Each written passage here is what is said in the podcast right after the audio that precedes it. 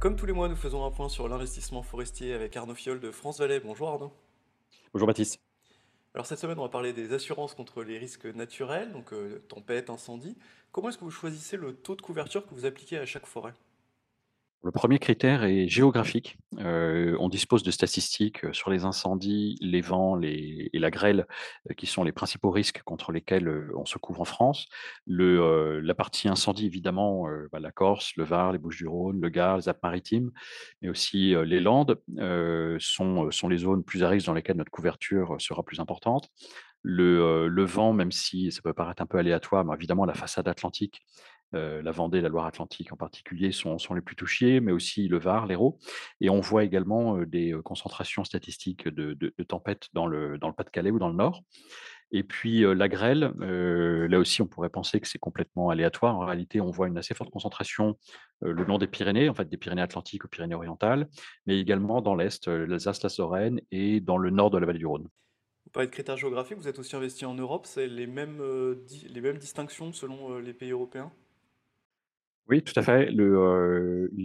On va trouver la même répartition des risques. Typiquement, en Irlande, le risque, tempête est extrêmement important et d'ailleurs, il est tellement important qu'il n'y a pas d'assureur, qui accepte de le couvrir. Donc là, c'est la gestion forestière qui permettra de le faire. Dans, certains autres pays d'Europe, chacun va avoir ses caractéristiques. Alors je suppose que ce risque dépend aussi des essences, de la typologie de chaque forêt? Oui, absolument. Les essences ont des comportements différents face à ces risques et typiquement, heu, le risque tempête, c'est que, bah, votre arbre tombe et qu'il pourrisse et donc il perd, heu, il perd sa valeur marchande. Donc on va regarder la résistance des essences au sol. Heu, un chêne, typiquement, un acacia, un châtaignier peut durer très longtemps au sol, donc il n'y a pas nécessité de le ramasser immédiatement. Il ne perdra pas sa valeur marchande. À contrario, le bouleau, l'épicéa, l'aulne, lui, résistera, résistera moins longtemps et va se dégrader.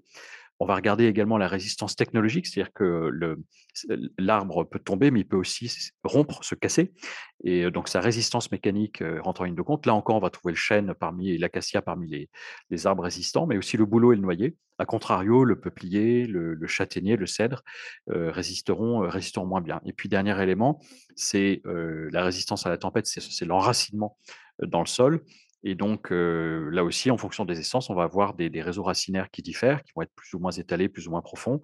Et donc, dans ceux qui résistent bien, on va trouver encore une fois le chêne, également l'érable, le cèdre.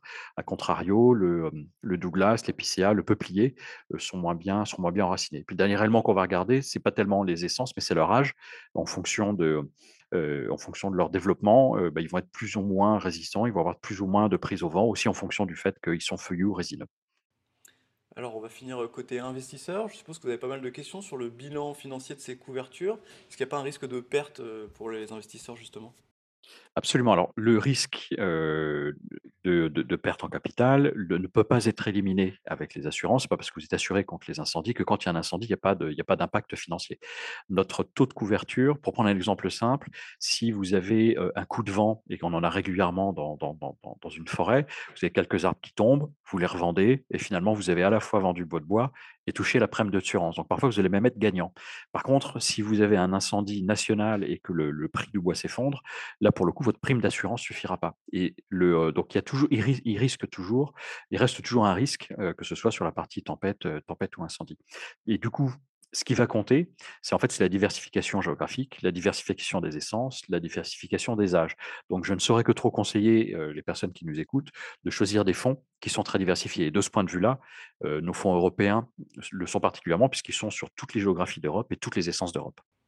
On revient finalement à des concepts euh, auxquels vos CG les CGP et les investisseurs que vous côtoyez sont assez habitués, mais qui s'appliquent également à la forêt.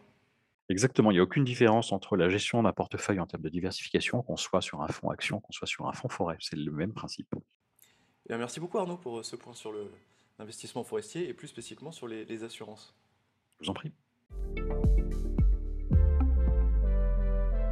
Retrouvez nos podcasts sur Spotify, Apple Podcasts et sur toutes les plateformes d'écoute.